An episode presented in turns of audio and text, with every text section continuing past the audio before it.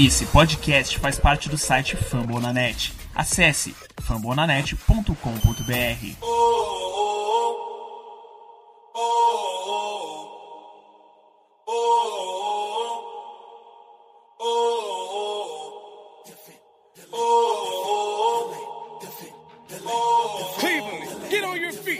Let's Go Cavs, eu sou Robert Vinícius e hoje aqui comigo para gravarmos aí mais um episódio do podcast da Cavaliers Brasil está a Evelyn Cristina. Evelyn, boa noite, seja bem-vinda aí para mais uma gravação do nosso podcast aí do Cavaliers Brasil. E aí, Robert, e aí, pessoal? Vamos junto aqui para mais um episódio. Dessa vez trazendo para vocês os três draftados na cerimônia agora de 2019, que ocorreu no dia 20. E vamos falar um pouquinho sobre cada um deles, trazer para vocês que não conhecem tanto pontos fortes, pontos fracos, as médias da temporada e o que a gente espera deles no time. Vamos embora. Isso aí, galera. Esse que é o nosso podcast de número 5. Você que aí ainda não acompanhou os podcasts anteriores, vai lá, dê uma olhada. Podcasts aí falando sobre o Colin Sexton, temporada do Colin Sexton, sobre os contratos dos jogadores do, do Cleveland Cavaliers. O episódio 3 falando sobre a loteria do draft. É bom para a gente fazer esse paralelo aí do que ocorreu antes da, das nossas expectativas na loteria e o que realmente ocorreu. E o episódio 4 falando do nosso novo head coach, o John Bly. Então, dando prosseguimento, galera, como a Evelyn trouxe pra gente, aconteceu o draft da NBA em 2019 o draft que aconteceu no dia 20 de junho, e o Cleveland Cavaliers tinha duas picks a princípio aí no draft. E ocorreu que chegaram três jogadores, que houve uma troca aí no meio, mas a gente vai passar aí nome a nome. Só galera dando primeiro uma revisada, né? A, a pick inicial do Cleveland Cavaliers, adquirida na loteria, era a pick 5. E com a pick 1 estavam New Orleans Pelicans, com a pick 2 o Memphis Grizzlies, pick 3 New York Knicks, e a pick 4, o Los Angeles Lakers. Aí essa pick 4, o Lakers envolveu na troca pelo Anthony Davis, foi para New Orleans, e no, na noite do draft, o New Orleans trocou ela com Atlanta. New Orleans ali cedeu a pick 4 e recebeu a pick 8, a pick 17 e a pick 35. As escolhas foram, obviamente, para surpresa de zero pessoas, na pick 1, Zion Williamson, de Duke, ala pivô aí saiu para o New Orleans Pelicans para ser aí, digamos, o substituto do Anthony Davis. Na pick 2, o J.R. Moran, armador, saiu para o Memphis Grizzlies. Na pick 3 também, para surpresa de zero pessoas, R.J. Barrett, ala de Duke, que foi para o New York Knicks. E ali veio onde a parte onde realmente todo mundo ficou esperando. Pô, quem que os, no caso, o New Orleans Pelicans, aí como aconteceu a troca, quem que o Atlanta Hawks vão escolher, né? Porque isso afetava diretamente na nossa escolha, na escolha do Cleveland Cavaliers, que era a escolha de número 5. Dos jogadores disponíveis ali na 4, entre eles, um dos melhores eram o DeAndre Hunter, pivô, ala pivô, perdão, da, de Virgínia. Ele que é um exímio, um baita defensor, talvez aí o melhor defensor do draft, o Cleveland Cavaliers, os torcedores do, do Cavaliers tinham a esperança que ele sobrasse na pick 5, mas não foi dessa vez. Aconteceu que o Atlanta Hawks subiu já de olho no DeAndre Hunter e o draftou na pick 4. Até que enfim chega a nossa pick, a nossa escolha, que foi a escolha de número 5 do draft, e ficou toda aquela tensão, né, Evelyn? Por quem que agora o Cleveland Cavaliers vai draftar? Os três principais lá que não teriam chance de chegar à nossa pick já foram. O DeAndre Hunter, que talvez seria o, o maior destaque ali depois daqueles três, também já foi. Agora nós temos Jarrett Curver, chutador de Texas, o Ken Reddish, ala de Duke, o Jason Harris, pivô do Texas, o Darius Garland, armador de Vanderbilt, e o Cleveland Cavaliers draftou o, Darlan, o Darius Garland, perdão, armador de Vanderbilt. Evelyn, o que, que você pode trazer para a gente aí sobre essa pique? É uma, uma boa escolha do Cleveland Cavaliers? Era o que você esperava, não era? O que que o, o Cleveland poderia ter feito com essa escolha. Traz para a gente aí um pouquinho dos dados né, do Darius Garland da temporada, para o torcedor aí ficar familiarizado com os números aí que ele teve no college. Então, gente, o Garland, ele não era um, a primeira escolha de muitos dos torcedores, pelo menos que falaram para mim lá no perfil. É, alguns, leia-se, muitos não gostaram, outros acharam que foi uma escolha boa e que pode vingar. Mas trazendo um pouco para vocês sobre ele, é, ele jogou apenas cinco jogos é, na temporada, porque ele teve uma ruptura do menisco e ligamento medial do joelho esquerdo. Então, ele jogou só cinco jogos na temporada, com média de 27 minutos por jogo, 16 pontos, 3 rebotes, 3.8 rebotes, 2.6 em assistências é, 53% de field goal, 47% de perímetro e 75% dos lances livres. É, eu, na minha visão, acho que foi meio que uma aposta, na verdade, do Kevs, porque é aquela coisa de arriscar, de tentar buscar é, um jogador que vá ser um destaque, porque o Garland ele recebia sempre muitas e muitas muitos elogios falando sobre as suas habilidades, que é um jogador muito habilidoso. Porém, um dos problemas disso, um, aliás, um dos maiores problemas que todos veem em relação a ele ter sido draftado pelo Cavs é o encaixe com o Sexton.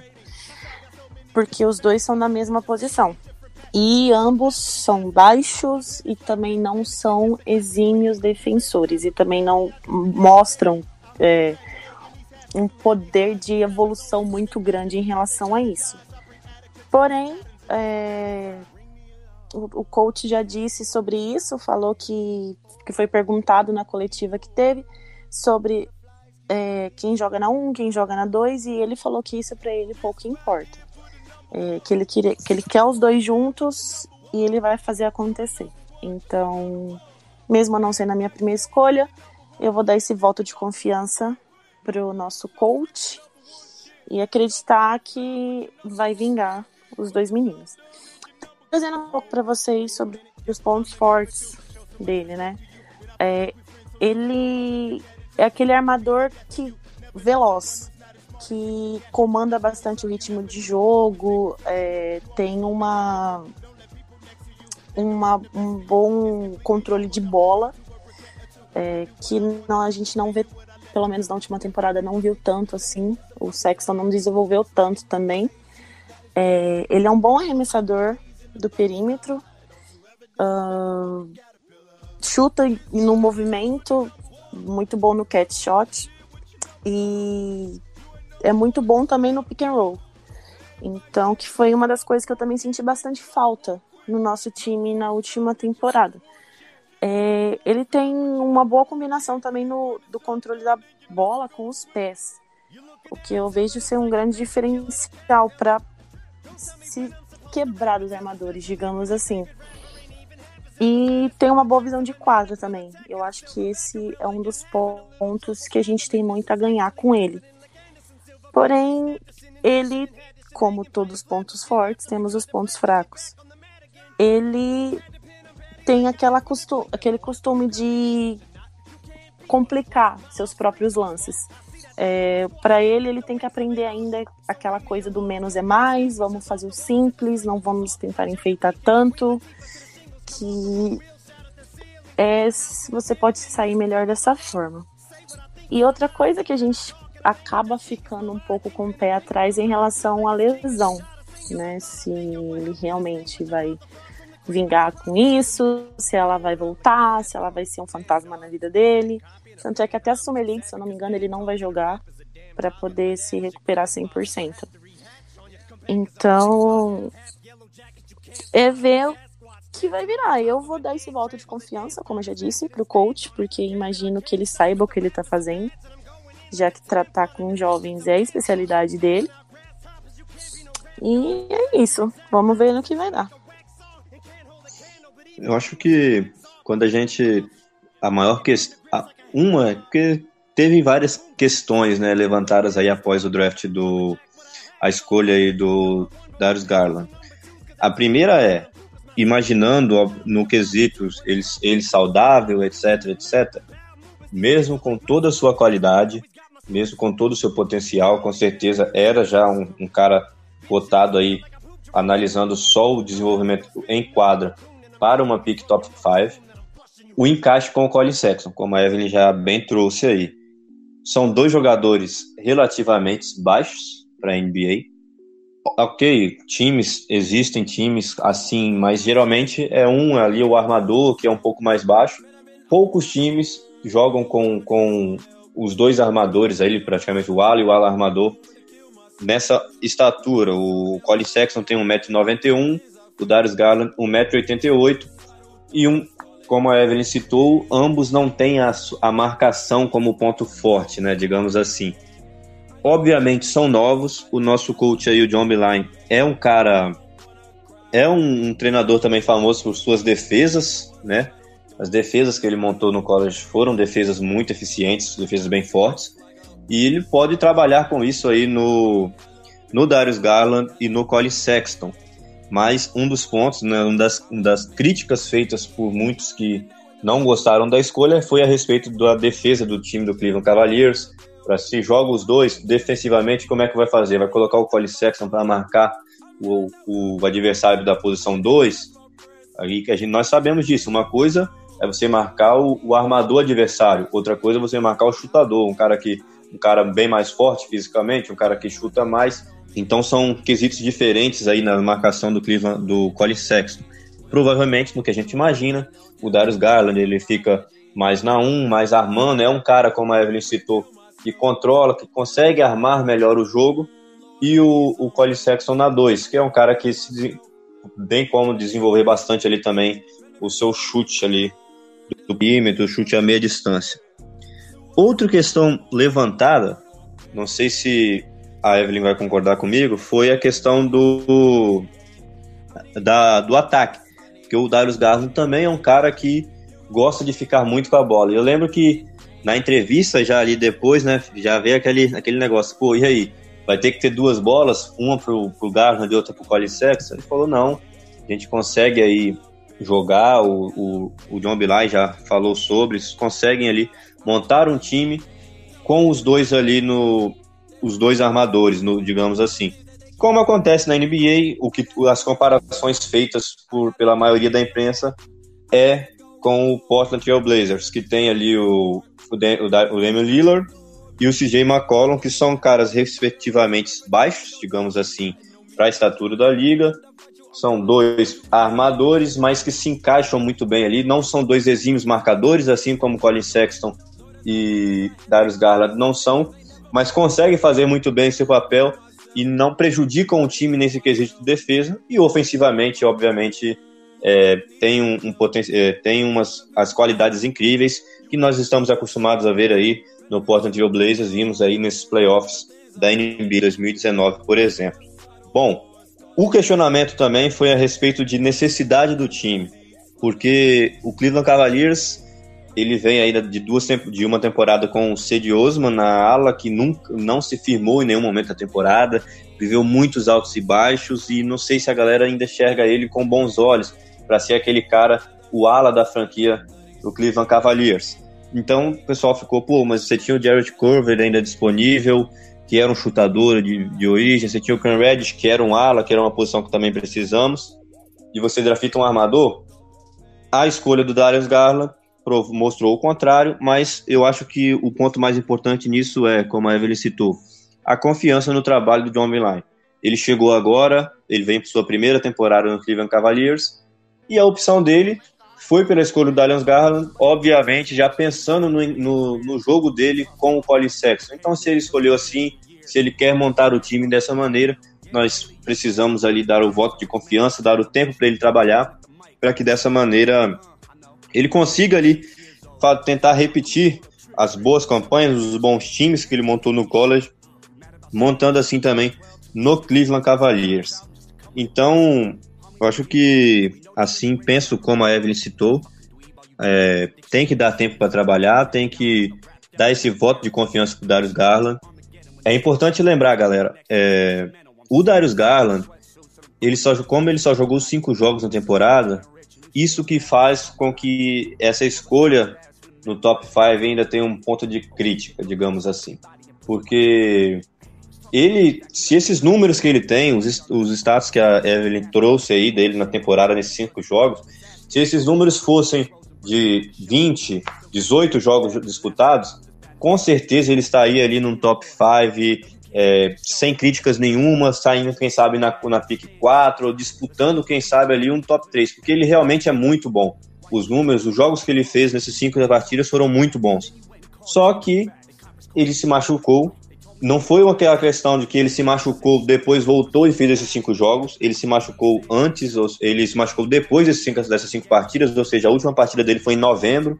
Agora não vai aí disputar a Liga de Verão por causa do, da sua lesão, para se recuperar aí 100%. Então, essa é a questão. A grande.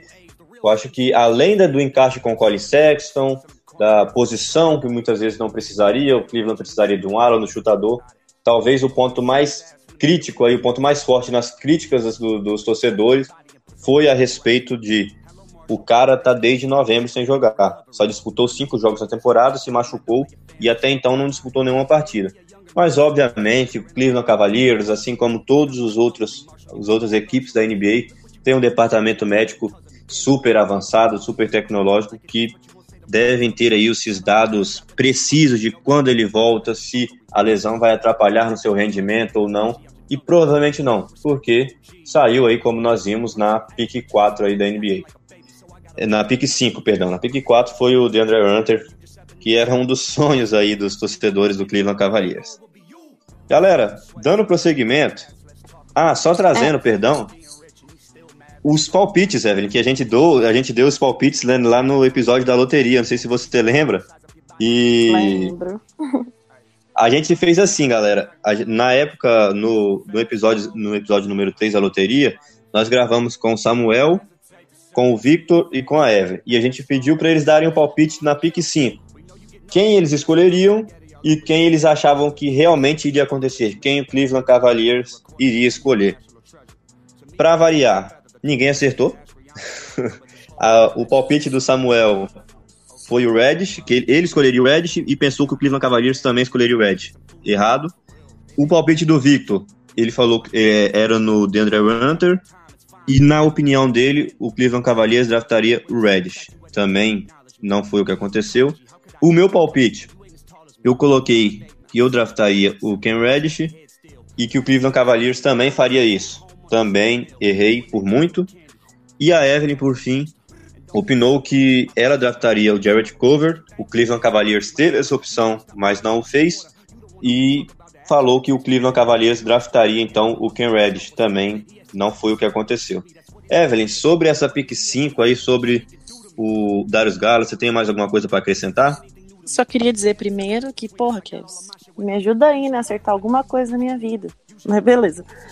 é, eu penso assim, se em cinco jogos em apenas cinco jogos na temporada, o menino conseguiu ser a quinta escolha do, do draft, ruim ele não é. é. Eu acho que a gente está com um staff muito bom, é, que tem experiência em jovens, então eu acho que eles trabalharam a escolha, eles souberam o que fizeram. Então, e também outra coisa, a gente não provavelmente não vai tentar playoffs esse ano. A gente vai ser mais uma temporada para evoluir os garotos, para continuar talvez é, colecionando picks, para continuar é, deixando o nosso elenco mais jovem e assim talvez em dois, três anos brigar por realmente playoffs. Então é o famoso dar tempo ao tempo, ter calma, paciência e confiar no trabalho. É, pegar o lema emprestado do Sixers, trust in the process e vamos seguir, porque é o que temos para hoje. Com certeza, não. A, a qualidade mostrada pelo Darius Garland, apesar do, do pouco número de jogos no college, foi algo espetacular. O que, a única coisa que as pessoas criticaram foi isso, a questão da lesão, mas, como disse, né, é, existe todo um departamento técnico, departamento médico super especializado, que sabem o grau da lesão, é, se esse tipo de lesão costuma atrapalhar ou não o rendimento do jogador, e obviamente, após tudo isso, o Cleveland Cavaliers chegou ao fato que poderia sim tranquilamente draftar o Darius Garland na pick 5, e agora é confiar aí, porque qualidade o, o Darius Garland tem demais. E se esse encaixe for feito aí com o Cole Sexton, coisas boas aí devem vir para Cleveland. Bom, um exemplo, né, também na diferença foi o, o Bobo, né, que era cotado aí no top 10 e devido à sua lesão, né, acho que a Evelyn pode me ajudar, me corrigir se eu estiver errado, a lesão no pé, ele acabou caindo para pique 44. Ele estava ali naquelas cadeiras, naquelas mesas ali onde a galera que do primeiro round sai e todo mundo foi saindo. Ele ficou por último e na, saiu. Ele até saiu dali da, da onde ele estava sentado. Depois retornou na pique 44. Ele foi ele foi selecionado, ou seja, provavelmente os, as análises ali médicas, né, os, os relatórios médicos, as análises feitas pelos médicos dos próprios clubes das próprias franquias mostraram que a lesão do, do Bobo sim poderia influenciar no seu rendimento após o seu retorno, diferente da do Garland que foi aí draftado ainda na pick 5, não caiu tanto em relação ao seu ao seu potencial por causa da lesão. Dando prosseguimento, galera, a outra pick do Cleveland Cavaliers era a pick de número 26, ainda no primeiro round, a pique de número 26 do Cleveland Cavaliers, todo mundo esperando ali. Vamos lá, citar alguns nomes que, que a torcida estava confiante. O próprio Bobo, porque muita gente não confiava que ele iria cair até a 26, caiu. Muita gente pensou que poderia ser o Bobo a escolha. Um outro nome, o Nasir, também, Nasir Little, a galera pensou que a escolha poderia ser ele, um ala. O Cleveland Cavaliers precisa de um ala. E pensaram, mas também não foi a escolha do Nasir Little. É, Keldon Johnson também foi uma escolha que a galera estava pensando que poderia ser feita na pick 26, entre alguns outros nomes. Dos menos falados, a escolha do Cleveland Cavaliers na pick 26 foi o Dylan Wheeler, da Universidade de Belmont, jogador de 23 anos que teve quatro temporadas no college ele que é chutador. Evelyn, traz pra gente aí, primeiro a sua opinião, né, do, do que você pensou, do que você achou aí quando o Cleveland Cavaliers anunciou o nome do Dylan Wheeler, é, o que você achou disso, dessa escolha, os números dele no college, se é um cara que a torcida pode esperar que vai render, ou se é só uma pique, entre aspas, jogadas fora pelo Cavs, ou é uma boa aposta, uma boa escolha do Cleveland Cavaliers. Bom, é, sobre Dylan é, é um pouquinho complicado porque eu não, eu não sabia muita coisa dele. Fui ver depois, né, que o Kevs draftou. Ninguém esperava, né? é, né? Exatamente, não era um nome nunca imaginado. Acho que até o próprio Dylan deve ter ficado surpreso com isso. Mas enfim, é, ele, para começar, um cara extremamente alto. Ele tem 2 metros e 3 de altura, é, aproximadamente 90 quilos.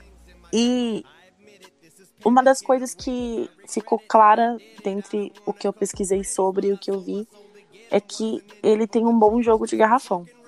É, as médias dele em 33 minutos são de 21 pontos, quase 11 rebotes por jogo e ele tem um ótimo aproveitamento na linha de 3, com 43%.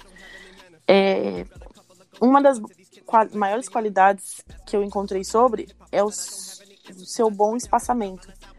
Ele tem essa boa leitura é, para abrir espaços também para os colegas, para deixar em boas é, posições de arremesso, além de ser um bom arremessador também. É, tem a, uma habilidade de criar o seu próprio arremesso. através desse jogo bom de, de pé que ele também tem. Uh, eu, eu não diria que foi um desperdício, assim, a pique dele, digamos. Eu acho que é um bom, uma boa aposta. Eu acredito, é, principalmente pelos highlights que eu vi, que inclusive eu posso colocar depois lá no perfil do pro pessoal dar uma olhada também. E ele é bom no catch shot também, que é uma coisa que hoje em dia desafoga muito, principalmente com a, a, as evoluções das defesas, né? Isso é algo muito bom. Então, óbvio que ele tem as limitações dele, que ele precisa melhorar também, inclusive na defesa. Porém, é um cara que eu vejo como útil nesse nosso rebuild e que pode vir acrescentar sim.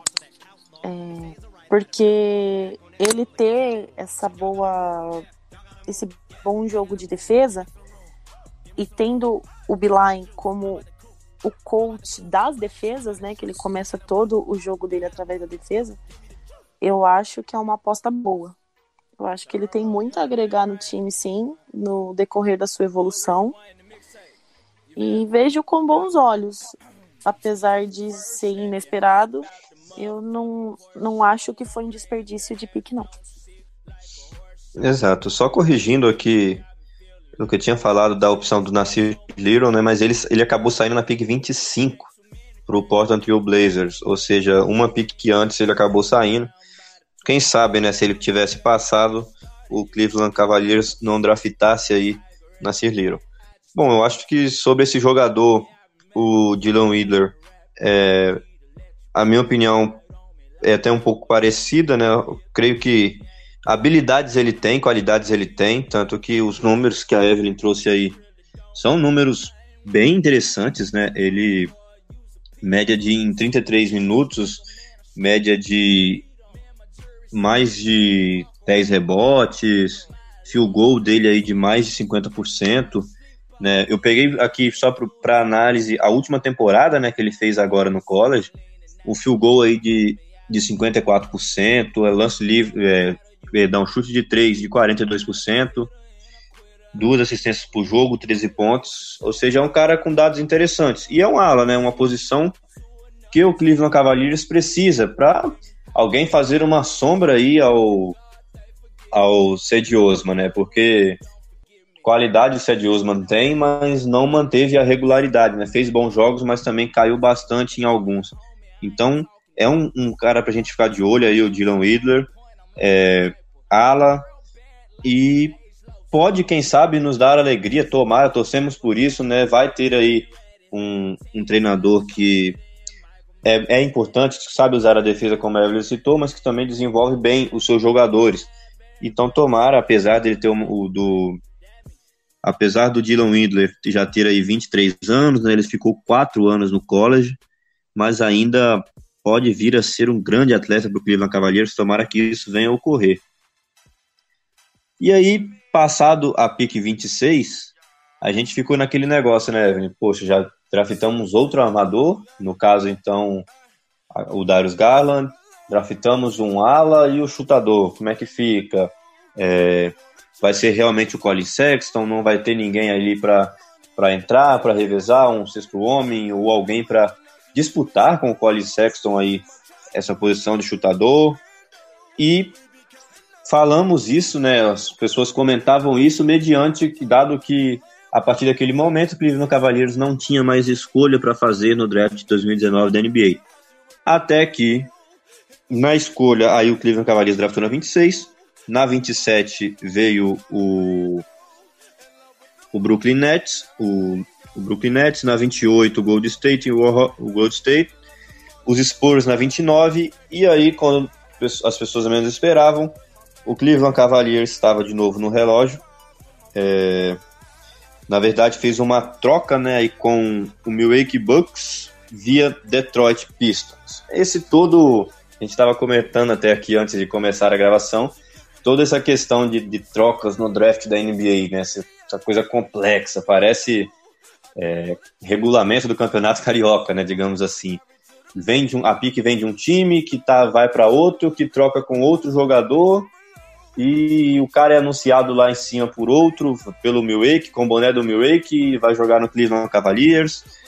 Uma confusão que só.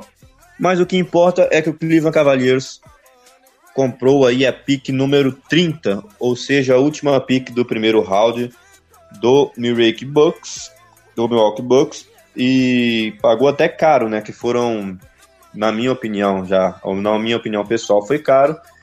Quatro piques de segundo round futuras aí por essa pique número 30, aí a última pique do primeiro round. E com a escolha, como nós tínhamos citado, as pessoas questionando sobre o chutador, na escolha veio um chutador, Kevin Porter Jr., da Universidade de USC. Ele que foi draftado aí na pick número 30, era um cara esperado mais ou menos ali nas, nas análises do draft, né? Mais ou menos nessas posições, 25 até a pick número 30, comecinho do segundo round no máximo.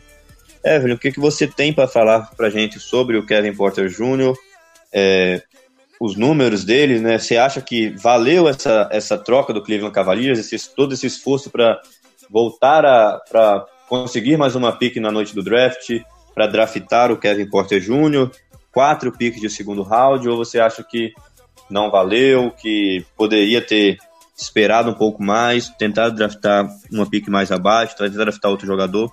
Traz aí pra gente a sua opinião sobre o Kevin Porter Jr. Então, eu também acho que, assim como você disse, ficou um pouco carinho essa, essa escolha, porque foram quatro por um, né? É, além de money.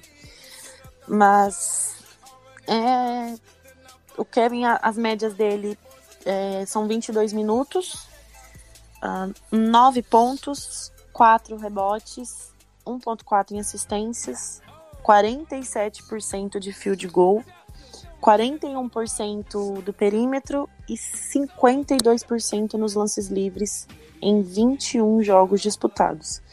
Outro que vem de lesão, ele teve uma lesão no quadril também sofrida em novembro. É... E parece que ele nunca conseguiu se recuperar 100% dessa lesão.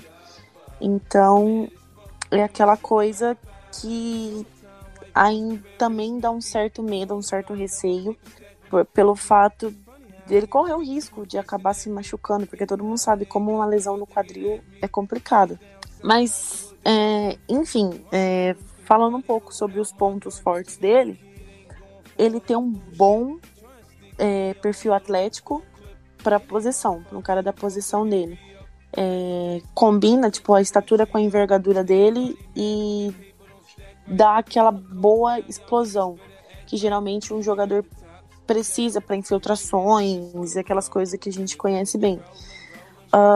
Assim como eu citei no Garland, é, ele também tem um bom controle de bola. É, tem aquela, aquele, tem os bons handlers, né? A gente fala aquela movimentação das mãos, aquela coisa que geralmente deixa o adversário é, atrapalhado na hora de defender.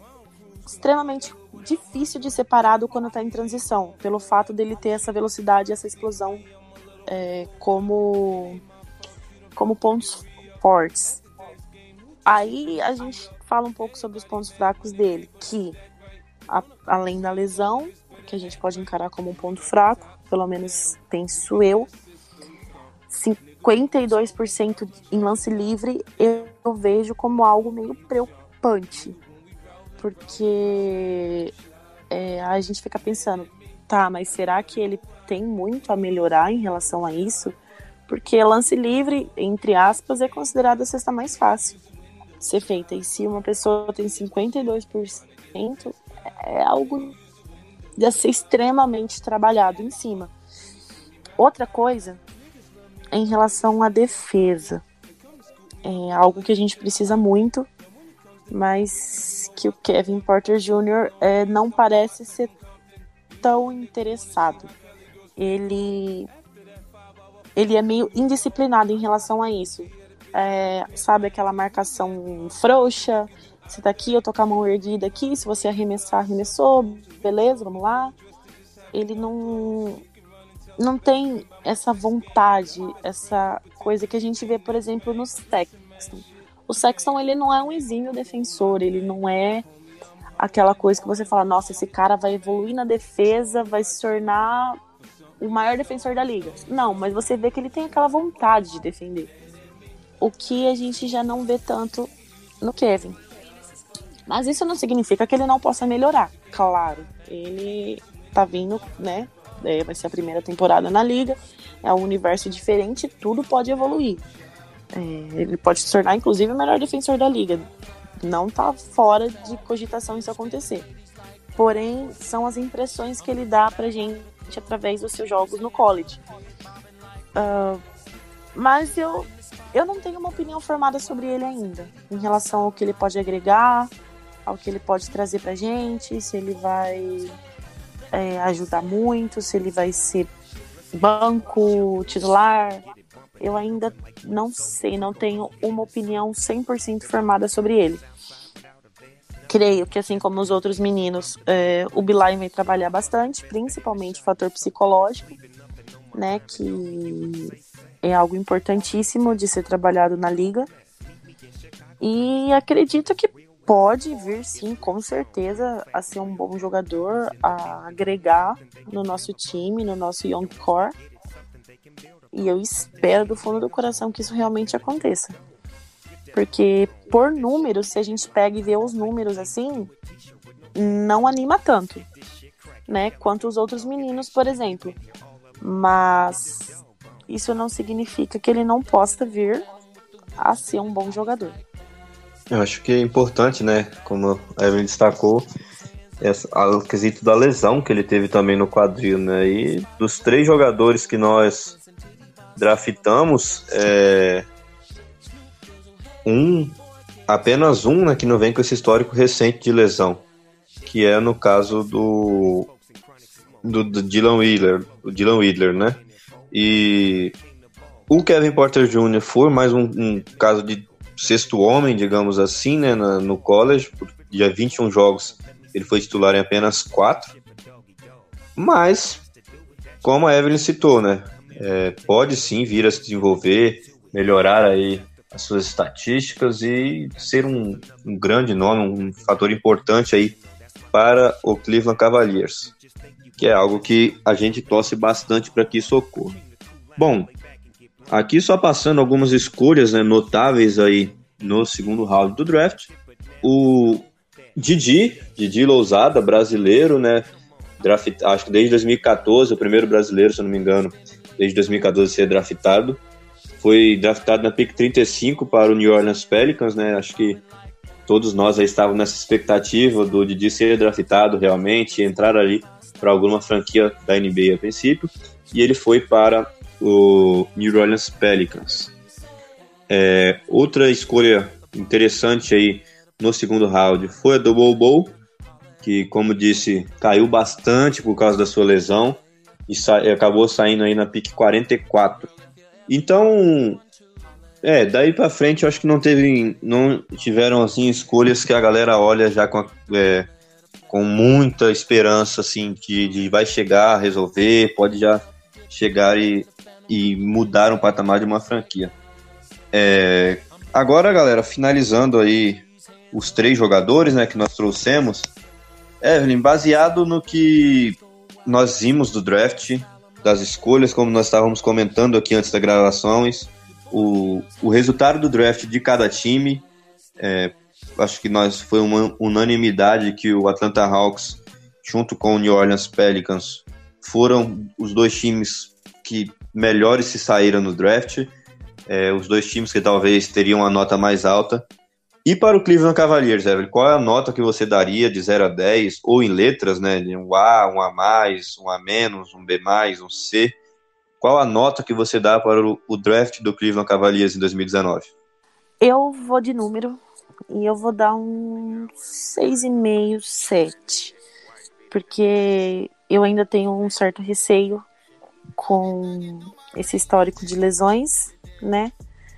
É, acredito, sim, com certeza os meninos possam evoluir, porém, é, eu não fiquei 100% satisfeita com as escolhas. É, até como vocês já sabiam mesmo, que eu já tinha falado, que a gente conversou no episódio 3 sobre, né, uh, os prospectos. A minha escolha seria o cover e a segunda escolha seria o Hunter, exatamente pelo fato da defesa, que é algo que a gente precisa muito.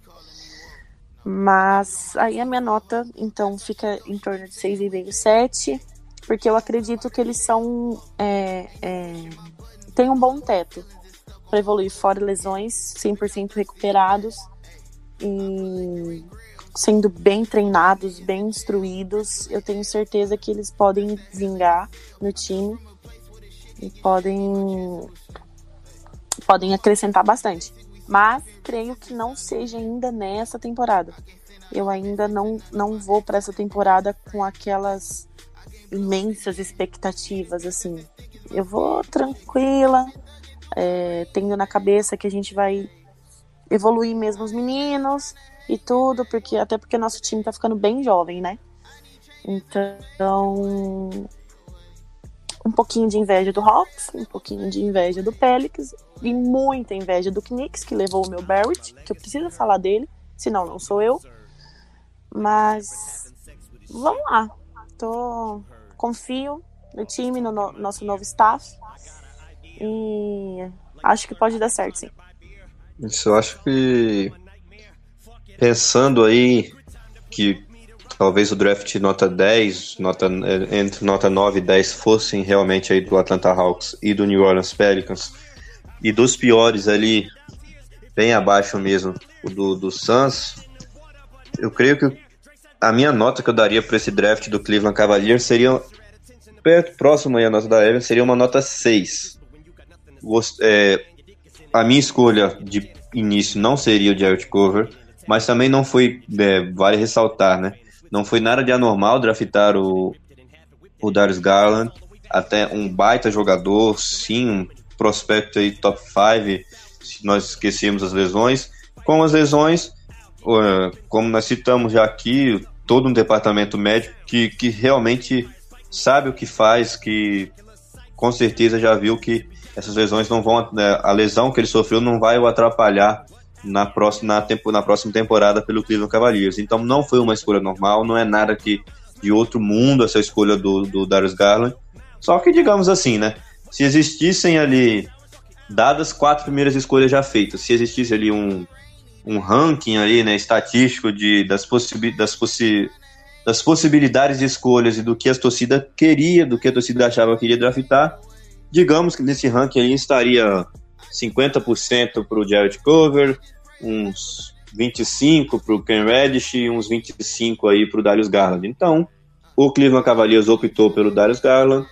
Não dou, ah, então sua nota 6 é por causa de, do draft do Darius Garland? Não. Eu acho que a pick 26 do, do nosso querido aí Dylan Wheeler, ela não, como nós citamos aqui, trouxemos durante o episódio, ele tem bons números, só que é um cara de, de 23 anos, um cara de 4 anos de college, e que, vamos ser sinceros, né, ninguém iria draftar o, o Dylan Wheeler na, na 29, na 30, na 28, na 31. Ou seja, o Kevin, se estava com essa intenção de subir no draft, de, perdão, não subir, de, de adquirir uma pick a mais do draft, Poderia adquirir ele tranquilo, um, uma pique mais abaixo, uma 34, uma 35, draftar o Dylan Widler e gastar menos do que gastou, né? Porque uma 34, 35 por aí não seriam provavelmente quatro piques de segundo round como o, o gastou. Então, ele poderia, já que o objetivo era draftar o. Também era draftar o Kevin Porter Jr., poderia draftar o Kevin Porter Jr. na 26 e numa 34, 35 tentar uma troca para para buscar aí o, o Darius Garland. O, perdão, o Darius Garland foi na 5. Para buscar aí, já que essa era a intenção, o, o Dylan Wheeler. Então, acho que escolhas aí que bem questionáveis, escolhas que poderiam sim ser mudadas, ser melhores aproveitadas, digamos assim, né? Como eu acabei de citar. Não, não é no, a gente não tem notícias de que de que algum, alguma outra franquia estaria com interesse em draftar o Dylan Wheeler aí na 29, 30, que seja. Então, eu acho que daria pro, pro Cleveland Cavaliers aproveitar melhor aí essas piques, não perder tanto, né? Que das quatro piques de segundo round futuras do Cleveland Cavaliers agora estão comprometidas por causa da escolha do Kevin Porter Jr. Bom, já entrando aí né, na nossa parte final do desse episódio, episódio de número 5, falando sobre o draft da NBA 2019. Evelyn, o que, que você acha aí do a respeito do encaixe desse time, né? Só dando uma revis... só dando uma revisada aí pra gente das escolhas e o que, que você acha que vai acontecer? O Darius Garland chega e joga, o Dylan Wheeler vira um, um, o ala titular, o Kevin Porter Jr. titular ou não? Só complementa pra gente aí ó, as, as expectativas para esses, esses novos jogadores de Cleveland no elenco. Um role player, um sexto homem, starting, etc. É, eu acho que o Beeline vai tentar é, encaixar o time com o Garland e o Sexton. Eu tenho para mim que eles provavelmente vão começar como titulares. É, imagino que o Wither seja banco é, ainda pro Cherry. Não acho que ele vai tipo roubar assim de primeira a posição dele, apesar, né? Enfim, é algo que depende muito dos treinamentos, depende muito da cabeça do Beeline, que a gente não sabe realmente como que trabalha, né? Exata, é, exatamente. E creio que o Kevin Porter Jr. vai ser aquele sexto homem mesmo, o nosso segundo Clarkson, digamos assim. É, eu acho que ele vai ser vai ter um tratamento específico por causa dessa lesão dele, que parece que ainda existe e que não se curou totalmente, que não já citei. Uh, não sei se não fez um tratamento correto ou se não se esguardou o tempo que precisava. Não sei porque sobre isso eu realmente não vi. Mas o Garland, por exemplo, é, que nem eu também já citei, não vai jogar Summer League por causa da lesão. Imagino que o Kevin também não jogará e, enfim, eu acho que é mais isso mesmo. Eu acho que o Garland vai ter essa chance como titular. E o Widler e o Kevin, eu acho que ainda não. Eu acho que eles vão começar no banco e vão ter que mostrar serviço pro Belian se eles quiserem roubar a posição de alguém do time.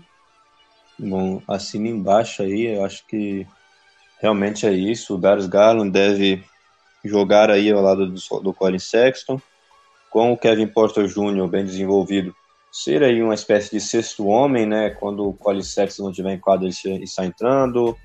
É, até mesmo também no lugar do próprio Garland, né? Porque o Colin Sexton também pode jogar na posição número um.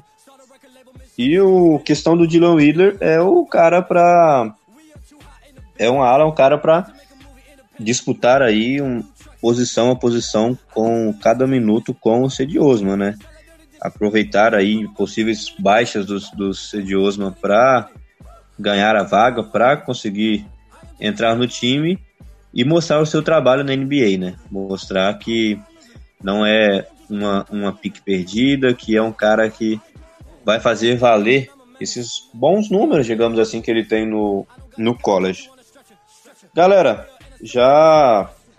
Então acho que nós trouxemos aí, né, eu e a Evelyn, o que nós pensamos sobre, é, sobre cada jogador escolhido pelo Cleveland Cavaliers no draft da NBA em 2019.